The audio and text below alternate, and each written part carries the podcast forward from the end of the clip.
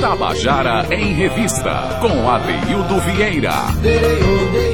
Queridos e queridos ouvintes da Tabajara, seja bem-vindo aí, pertinho do rádio, onde quer que você esteja, dentro do carro, no meio da rua, com seu fone de ouvido, com seu celular. Mas enfim, a gente tem o nosso encontro diário aqui, onde a gente fala, esse programa a gente fala de esperança. A gente fala de, de quando eu digo esperança, é porque todas as vezes senta aqui do meu lado, sentam do meu lado pessoas que têm um projeto humano para viver, um projeto artístico, né, um projeto sempre se debruçando sobre as causas humanas, o que eu acho muito importante, necessário, sobretudo para os dias do, de hoje, em que muita gente está pensando na maneira meio desumana de viver, né? Mas por falar em afirmação, eu estou aqui ao lado de, de, de uma, figura extremamente importante para esse projeto de afirmação da cultura nordestina. Né? Eu estou ao lado simplesmente de Manuel Dantas Suassuna, que é artista plástico, que enfim, também tem incursões pelo cinema, que eu estou sabendo, então fala também sobre isso né? Que é o filho do grande Ariano Suassuna, do nosso, nosso querido fundador do movimento armorial. É, Manuel está com exposição lá no Centro de Convenções, né, a exposição chamada Vestal, uhum. que vai até o dia 20 de janeiro. Se você não viu ainda, você tem alguns dias para ver ainda. Mas você com certeza vai querer ir ver depois que a gente bater um papo aqui com o Manuel Suassuna. Boa tarde, querido. Boa tarde, ouvintes. É um prazer enorme estar aqui. Pois é, você está numa, numa rádio de 80, vai fazer agora em 25 de janeiro, 83 anos de idade. É. Então, ou seja, vamos aqui conversar muito sobre ancestralidade. Vamos né? embora. Uma ancestralidade tão importante para a sua formação, para a formação do nosso. Mas ele não veio sozinho, ele veio acompanhado aqui da nossa querida professora, professora da UFPB, Suelma Moraes, que foi a coordenadora é, geral do primeiro simpósio internacional armorial Ariano Suassuna, que aconteceu agora em dezembro passado né? E que ela eh, foi nessa, é, nesse simpósio que nasceu a exposição é, Vestal. Boa tarde, Suelma. Boa tarde, obrigada por mais esse momento, essa oportunidade né, de compartilhar um pouco do nosso trabalho com vocês. Né? E divulgar isso principalmente no estado da Paraíba. Isso é de grande importância para nós, porque um dos objetivos do Simpósio Internacional Armorial Ariano Suassuna é, divulgar e explorar mais as obras de Ariano no estado da Paraíba, né? E, e em busca da beleza, daquilo que ele coloca na literatura dele, para que a gente possa explorar como roteiro cultural, literário e etc. É, é uma obra assim grandíssima, né? Então é, esse simpósio ele veio e quem esteve presente no simpósio pôde perceber que nós tivemos ali é, um espetáculo de qualidade e que todos trouxeram essa visão do armorial de Ariano Suassuna. Então, foi bem pois legal. É. E contamos com a sua participação foi, lá, né? Foi, foi muito legal. O show ter... do Antônio Madureira, por sinal, ah. foi, foi lindo lá também, né? Sim. Que, Antônio Antúlio. Antúlio, foi Antúlio. Antúlio, irmão de Que é o irmão de Antônio. Foi é. Antúlio Madureira. É. E Antônio também. Também. É, também esteve. Eu vi o é. show do Antúlio, né? Certo. Que é, fizeram parte do Quinteto Armorial. Isso. É, uma participa do programa de estudos e pesquisas armorial Ariano Suassuna na UFPB. Nós temos na UFPB esse programa, né? De, Isso, nós de temos. Estudos. Exato. Então, todos vocês estão convidados a fazerem parte desse programa de estudos e pesquisas Armorial Ariano Suassuna. Lembrando que esse ano é a comemoração dos 50 anos. 50 anos do Armorial. Do movimento Armorial ah. que você viu nascer, né? É, eu, eu, tinha 11 anos de idade. Eu tinha 11 anos de idade. E eram uns momentos muito felizes, porque os ensaios do Quinteto Armorial aconteciam lá em casa. Né? Então, desse ensaio partia para uma conversa literária, pitórica. E, e filosófica, né? É, eu só fazia ouvir na é. época, né? Mas com certeza, porque olha, eu, eu, eu, costumo sempre falar aqui de uma, de uma, de uma fala de Ziraldo, uhum. que diz que o gosto pela literatura dele nasceu porque onde ele andava em casa, ele tropeçava em livros. Tinha livro por tudo que era canto da casa. E eu digo aqui para os amigos que são artistas, que são músicos, né, que são escritores, espalhe instrumento dentro de casa, espalhe livro, que seu, deixe seus filhos brincar com eles, fazer daquilo ali elementos do cotidiano deles. Certamente você viveu uma, uma- um cenário mais ou menos assim. É, né? é, é um cenário para um artista maravilhoso, né? E a- além disso, tinha também os encontros na casa de Francisco Brenan, o pintor, falecido recentemente. Recentemente. é. É, era Ariano Suassuna, Francisco Brenan, Tomás Seixas, um poeta, e César Leal, também poeta. Então, a gente passava o domingo inteiro lá nessa casa. Eles se denominavam grupos emparedados. Emparedado. Ah, era. Por que Pa- é, Eles eram um grupo de conspiração contra a República, vigente na época. Pois é, uma conspiração que, que, aliás, é, um- um- é uma conspiração que precisa continuar. Né? É, a- ma- Precisa continuar. Vamos- Ah. Porque o movimento armorial, é, filosoficamente, é um movimento de afirmação da cultura É. nordestina. Né? a gente tem um grupo, eu, os amigos fotógrafos, é, programadores visuais, que chama A Ordem da Chave. Ela também conspira contra a, a República vigente. E é uma, é uma ordem conselheirista. O nosso patrão é Antônio Conselheiro. Olha aí, tá vendo? Então as discussões vão mais fundo ainda. Vão mais fundo ainda. Na verdade, eu tô, eu tô numa tarde de conspiração, parece. Aqui. É, parece que a gente tá no negócio aqui tá. Ei, é, é, Manuel, essa, essa exposição, Sim. o que é que tem de conspiradora nela? A Vestal, Veja. ela trata de quê? Ela trata o seguinte, essa exposição, diferente das outras que eu fiz anteriormente na, na minha vida de artista, primeiro surgiu o nome, Vestal. Aí comecei a estudar o que é que significava Vestal, que é uma mulher consagrada para manter a chama viva, acesa, a chama sagrada. No meu caso, a chama cultural, né? Artística. E comecei a refletir sobre isso. Aí cheguei na minha avó, Dona Ritinha, paraibana. Né? Porque eu sou pernambucano. Quem passou o amor da Paraíba, o amor que eu sinto pela Paraíba, foi meu pai. Entendeu? A gente, quando vinha pra. Esse amor é grande, isso. Ele mesmo demonstra isso nitidamente na obra dele, né? é, quando a gente era menino, eu acho que foi na primeira vez que a gente veio para a Paraíba, num carro, todos nós, né? Mamãe, papai e, meus irmãos. Então ele parou, mandou parar o carro, na, todos pernambucanos, menos ele, que era paraibano. Ele mandou parar o carro na divisa de Pernambuco e Paraíba, mandou a gente descer, passou pro lado da Paraíba e, e disse: agora vocês vão entrar na Paraíba, terra sagrada. Olha, né? Então você veja que a responsabilidade era grande, e continua sendo, né? graças a Deus. É, então, é, essa exposição. Aí, nesse sentido aí, eu, eu comecei a eh, pensei em homenagear, homenagear minha avó. Porque meu avô foi assassinado em 1930 e ela foi quem criou os filhos. Né? Criou uma. uma, uma um- ela fez uma caixa. Se fechou numa caixa, mudou de estado, teve que mudar. Ela e as filhas fizeram esse papel de formação dos homens para a sobrevivência, né? É, uma tia minha chamada Germana teve um papel fundamental na criação dos irmãos. Essa se alfabetizou sozinha, Germana. Olha que maravilha. E quer dizer que essa exposição é uma exaltação feminina. Ao feminino, exatamente. Eu acho que se a gente fosse comandado pelas mulheres era muito melhor. Assim, numa. Pois é. numa Concordo, É, concordo. com certeza. Eu, eu? Também eu, eu, concordo. São eu tô, dois homens que concordam com você. é, eu Manuel. tô chegando nessa reflexão que a gente é, Inclusive, deixa eu te dizer. chegou tenho- a isso por causa da gente. Eu tenho, dos três, homens. eu tenho três filhos homens e não canso de dizer, né? Que, claro que eu não me arrependo de não ter tido uma, uma filha, né? Nem tentei mais. Três tá bom. Mas assim, é, o homem, eu acho que ele aprende muito com as mulheres, né? Se eu tivesse uma filha, É um olhar muito mais sensível. tivesse uma, uma, uma, uma mulher como de, de filha, talvez eu aprendesse coisas que eu não tive a chance de aprender com os homens, né? Uhum. Mas eu quero dizer aqui nesse microfone de público que esse ano você é avô de uma menina, então tá tudo Tá resolvido. muito bem resolvido. Tá tudo maravilhoso. Mas, é, então, há uma exaltação, exaltação feminino, mas o que é que tem de armorial nessa sua obra? Olha, veja, assim, Exponha num ponto de vista mais significativo, tem. Meu pai tem um livro chamado Ferro do Cariri, uma heráldica sertaneja, que são os ferros familiares de marcação de gado.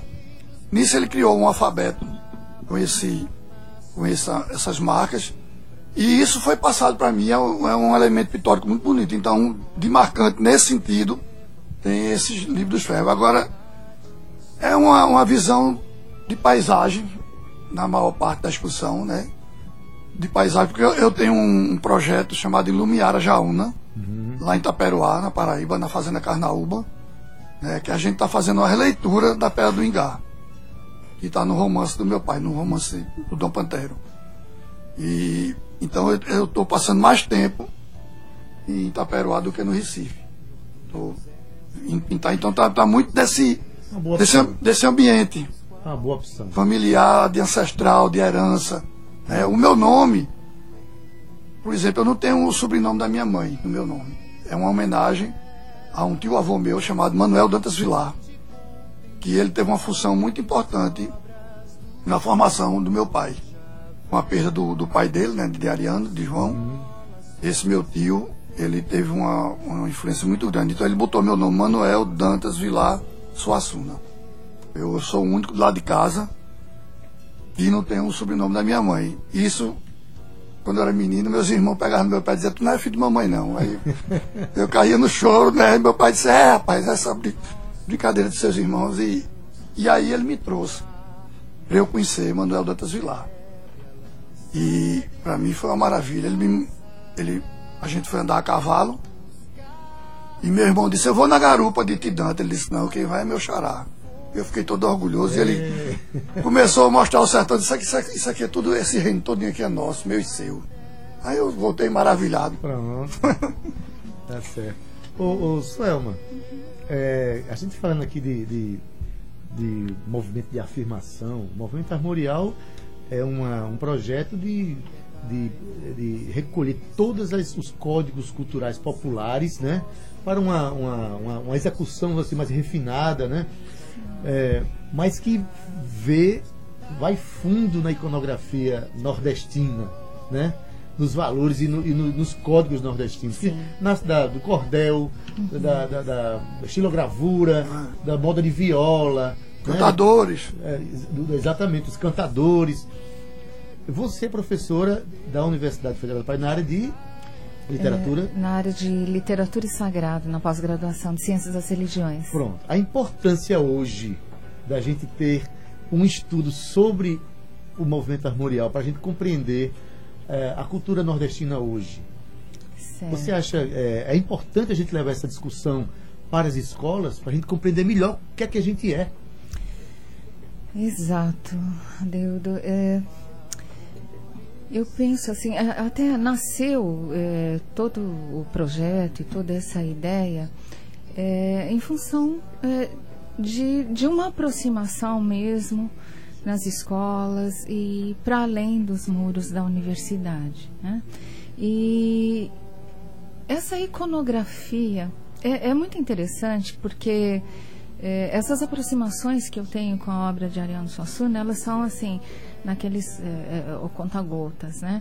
Então, quando Manuel, por exemplo, ele, ele trouxe uma arte heráldica que foi até o nosso emblema do primeiro simpósio, a primeira coisa que eu fiz foi perguntar sobre o conceito da arte. E quando ele me apresentou esse conceito da arte, foi quando eu entrei mais na cultura nordestina, e eu diria não só mais na, na cultura nordestina, mas na cultura brasileira, da inclusão social. E eu falei, isso é riquíssimo, e a gente não tá, é, não consegue enxergar. E, e por quê? O, o- esse ferro da heráldica que ele trouxe, e ele mostrou, ele colocou depois para mim, ao invés dele falar, ele achou melhor é, jogar um, o texto de Ariano, que era do, do pé de galinha. Eu falei, um ferro da heráldica com pé de galinha. Falei, gente, que, que maluquice é essa? Eu não tô. é- é- Esse, esses ícones para mim estão. é, transcende aí um pouco aquilo que eu, é, por onde eu vou. E comentei, olhei assim, ele, Ariano descreve nesse texto, e um aluno meu, de graduação, que é do interior da Paraíba, eu comentei com ele sobre os emblemas.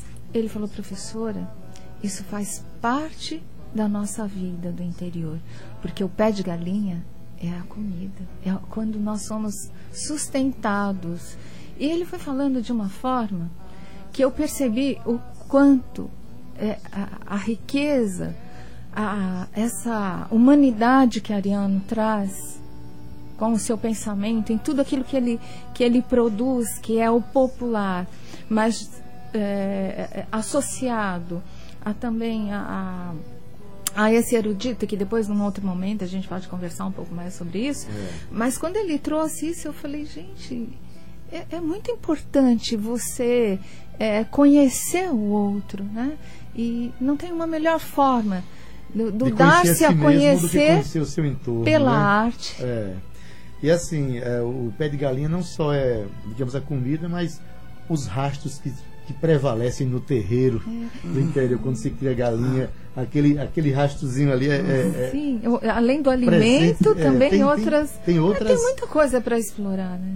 Pois bem, a exposição ela foi criada em Itaperuá. Foi criada em Itaperuá. Né? Eu, meu pai sempre teve vontade de voltar, né? Para Itaperuá, principalmente. E na década de 70 ele encomendou a esse meu tio Manuel Dantas Vilar uma casa. Ele, tenta, ele começou a ganhar começou a ganhar dinheiro com direito autoral, né, que ele era professor e com o alto e com a pedra do reino. Né? Papai, quando escreveu o alto, ele tinha 25 anos de idade. 28. E aí ele começou a juntar dinheiro e disse, Dante, arruma uma casa para eu comprar. Que, se, se possível, de um, de um ancestral que tinha pertencido a um ancestral nosso. Uhum. E ele comprou essa casa dentro da fazenda que hoje é de Manelito Dantas.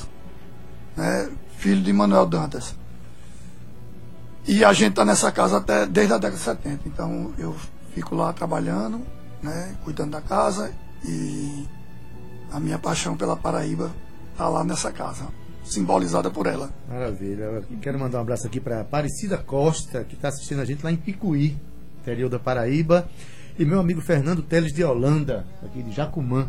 Está dizendo que coisa boa mergulhar no universo de Suassuna. É um mergulho sempre importante. Eu mergulho em apneia quando eu faço isso.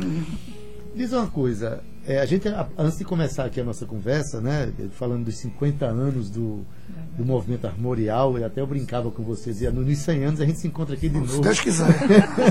Seguindo o exemplo aqui do. do Nos 180 do, da rádio. Do né? velhinho que partiu bastante. Né, com bastante idade, e também seguindo o exemplo de Brenan, que chegou quase aos 100, né? É. Mas assim. É, Aí a gente comentava que essa longevidade de, de Ariano, que ele envelheceu com, com leveza, porque era um, sempre foi um contador de histórias. Ah, isso mesmo. Um cara que, que, que é, vamos dizer assim, valorizava o princípio da oralidade. Né? Isso, isso, isso é uma tradição de família. Meu avô era um contador de história, João Suassuna, que foi presidente da Paraíba. E ele fazia encontros de contador de história no palácio. Era muito criticado por isso. Olha mesmo. E cantoria, ele fazia também, meu avô. E lá em casa, eu digo na casa do meu pai, né? A gente, quando era menino, no domingo, às vezes a gente saía para almoçar na, na casa da minha avó paterna. Passava na, na avó materna, que era perto da casa, depois íamos para casa de, de minha avó, Ritinha. E aí chegavam os irmãos do meu pai e as irmãs e toma história. E olha que a Ariana era um dos mais fracos, viu? Tinha um, um, chamado Lucas. Esse era um contador de história maravilhoso, porque ele fazia mímica, fazia. Você imagina é. que ambiente. Aí, e era feito uma peleja. Se o tema era doido, era só a história de doido. Tum, tum, tum até mudar um pouco, alguma coisa saísse uma pergunta. Era feito uma peleja de história, entendeu? Era um ambiente maravilhoso. E meu pai em casa era do mesmo jeito. Contando história. Tem uma frase do seu pai, né, que diz assim Rapaz, eu adoro gente mentirosa. É, né? Assim, é, imagina o um mundo sem é, gente mentirosa. É. Imagina o um mundo cravado só na realidade. É. Né? Porque, Você, por exemplo, o que a gente chama de mentira é a ficção, na verdade. É, a invenção, a inventividade. Né? O personagem João Grilo. Quer falar, Sandra? Não, quem falou da inventividade, eu, eu lembrei da imaginação. É, exato. Por exemplo, João Grilo foi um personagem que ele criou um palavra e, e, inventou, vamos dizer assim. Agora Chicó não, Chicó era um mentiroso oficial de Taperoá. né? Eu conheci o filho dele, né? Nós o conhecemos, Dantinho está aqui, meu primo, comigo, filho de Manelito. sabe muito bem. Uma vez ele estava contando uma história numa roda, aí um cara disse, mas isso é tudo mentira. Aí ele disse, todo mundo aqui em Itaperuá sabe que é mentira. Agora você está me constrangendo e constrangendo quem está ouvindo. Exato. Aí vocês preferem as minhas mentiras ou a verdade desse besta. Aí deram um babá no cara e botaram ele para fora da roda. Pronto. Na verdade, Ariano te- teve um olhar né, que eu acho imprescindível para o cidadão, para a pessoa, para os, nós populares, né? Que é o olhar para os personagens que a gente chama de pitoresco, né? é. O mentiroso, É. aquele cara que, né, que, que tem um jeito diferente de ser. Figuras como Caixa d'Água aqui em João Pessoa, né, que se tornou uma figura emblemática, um poeta Aham. que intervinha em todo, em todo lançamento de livro. Esse olhar para as pessoas, para o ser humano, é, imprescindível. E As os- pessoas enfeitam a vida, né? Os equivocados do mundo, né? Que a, a gente divide a humanidade nos que gostam de Ariano e os, Os equivocados. ele, por exemplo, o Alto da Compadecida, ele chama papai de conservador, né? Um Cristo Negro numa, numa peça de 1955, diga aí, Imagina aí. não é? O que ele não sofreu. Exatamente. É, eu recentemente eu li agora o livro do diretor do primeiro da primeira versão do, do- da Compadecida, que é um filme de 1969. Então ele fala que o filme foi perseguido por todos os lados. Ele, ele disse que ele conseguiu uma, né? um, um- um fato inédito. Foi todo mundo contra. A esquerda foi contra, a direita foi contra.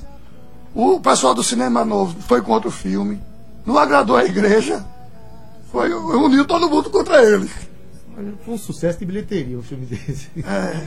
Ó, Fernando Teles está perguntando aqui: a Casa Itaperuá é aberta a visitas ou tem outras obras para visitas? Tem. Veja o seguinte, a gente. A casa que meu avô construiu, tem, tem duas casas lá em Itaperuá que eu recebo para visita. Né? Tem a casa que meu avô construiu, que é o Museu. É, casa Museu de Ariano Suassuna de Itaperuá, onde tem uma exposição com obras minhas e dele e da minha mãe Zélia. E uma iconografia fotográfica. Tem essa casa na rua, na cidade de Itaperuá. Tem a casa que a gente mora, que eu moro, eu fico lá, e recebo também, e a pedra que eu estou fazendo, a Ilumiara Jaúna. Então a gente faz um roteiro já. Nós temos com uma parceria com o Chile Hotel, aqui da capital da Paraíba, e eles fazem um, um, um, um circuito, eh, sai daqui da, da capital, vai para Queimadas, Cabaceiras e Itaperuá um roteiro geográfico e gastronômico, do Onildo Rocha e com o Pablo do Chile Hotel. E, Maravilha. e É, a gente vai, para concluir, Sim. fazer também um, um fim de semana. Eu receber as pessoas no fim de semana para fazer um, um trabalho cultural explicando a geografia de Ariano Taperoá, da obra dele. Quando tiver um calendário disso aí, manda pra gente avisar aqui, tá Manda certo? sim. As pessoas, Manda né? sim. Eu mesmo faço Obrigado. de ir lá. Obrigado. Questão- Não, é porque Cíntia disse que antes dos 100 anos, mas tudo bem. Soelma, é, eu vi que no esse simpósio, né, ele também tem, tem a finalidade de da gente voltar o olhar para Paraíba, para né, a história, para o- o- os códigos culturais, os ícones geográficos também na Paraíba. E foi pensado, inclusive, um roteiro cultural, que é isso que ele está tá falando, né? Sim. Um roteiro que exalta isso aí. Isso foi um pensamento também, é um pensamento daquele simpósio, é um pensamento do, do PEPAS, que é o Programa de Estudos e Pesquisas Armorial Ariano Suassuna. Sim, é, também. E nós tivemos aí nesse ano que, que passou, de 2019, um projeto que entrou no plano estratégico da universidade exatamente, exatamente por fomentar essa área turística, né? levando para o interior da Paraíba. É, até em função da, dos, do- dos lajedos, da, da arte rupestre, é, e, e dando visibilidade, a ideia foi dar visibilidade a partir da literatura.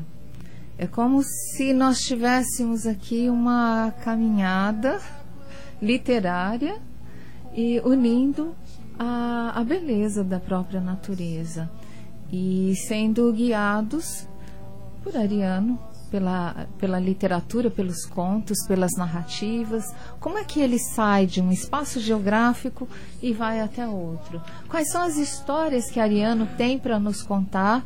É claro, Nós sabemos que ele ganhou o prêmio de ficção literária com o romance da Pedra do Reino.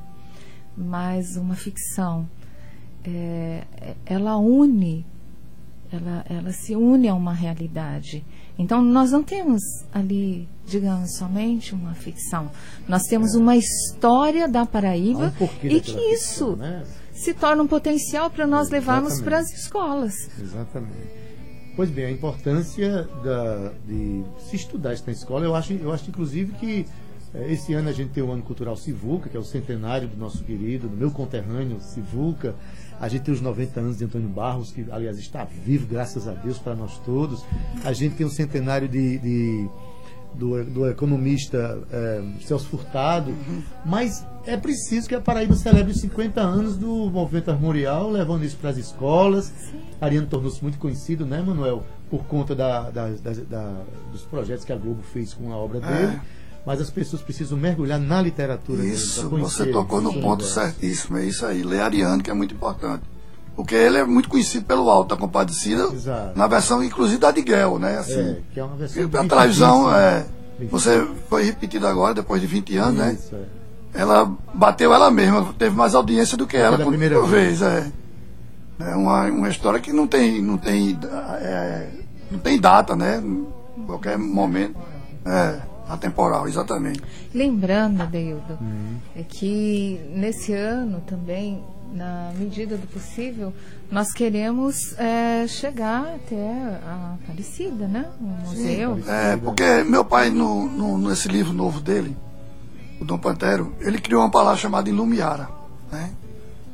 E ele nominou cinco locais geográficos. A Ilumiara Zumbi, lá em Paulista, na, na casa da, de Mestre Salustiano, do Maracatu. A Ilumiara Pedra do, Pedra do Reino, em São José do Belmonte, onde são as Pedras do Reino. A Ilumiara Coroada, a nossa casa lá em Recife, onde ele homenageia a minha mãe. O carro do Leão Coroado, José Barro de Lima, que era da, da família da, da, da minha mãe. A Ilumiara Acauã, que a gente pretende montar o, é, o Museu Armorial dos Sertões, Lá em e Aparecida. lá em Aparecida, a Fazenda Cauã, que era do meu avô, que hoje é patrimônio do IFAM. E estamos nessa luta de fazer esse museu no interior, né? Adentrando a cultura dentro da Paraíba. E a Ilumiara Jaúna, que é lá em Itaperuá. Maravilha. É, só para encerrar nossa conversa aqui, o Fernando Teles está perguntando se esse roteiro tem como constar nas mídias sociais já ou está se formando. Não, tem, tem? pelo Visu. É isso. Tem um o Instagram do Visu, que é um. Que é Visu. É do Chilotel. Certo. É, como, é que, como é que se escreve? Que, É. Visu, No Q, Instagram. U, E, V, I, Z, U, né? É, Viu, Fernando? no Dá uma chegadinha lá. No Instagram é. E lá vai ter um, um Vai ter. roteiro.